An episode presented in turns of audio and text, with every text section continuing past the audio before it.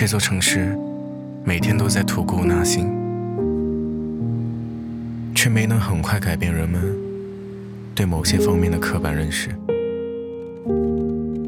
做写字楼的青年一定比跑出租的高级，开特斯拉的老板一定比挤公交的成功，领公事包的男生一定比骑机车的可靠，穿百褶裙的女孩。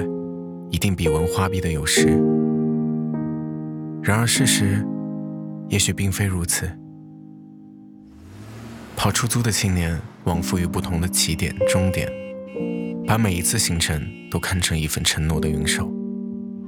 挤公交的老板看淡了社会身价的虚幻外壳，新一所希望小学落成，他的名字将载入校史。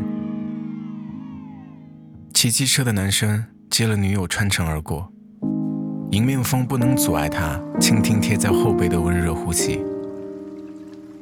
纹花臂的女孩钟情于在皮肤作画的艺术，血肉拉扯的图案上面有她在地震中丧生的同桌。那些刻板的自以为是，不过是失真的隔空远眺。即使司空见惯的事情，没有经历过，没有感受过。都没有资格妄自评说，而一直刻板的还有他们。五位成长在单亲家庭或经营着单亲家庭者，从不同角度否定了周遭对于单亲的刻板认识。如果前面的探讨还没有令你看到刻板的狭义，以下的内容希望能带给你一些思考。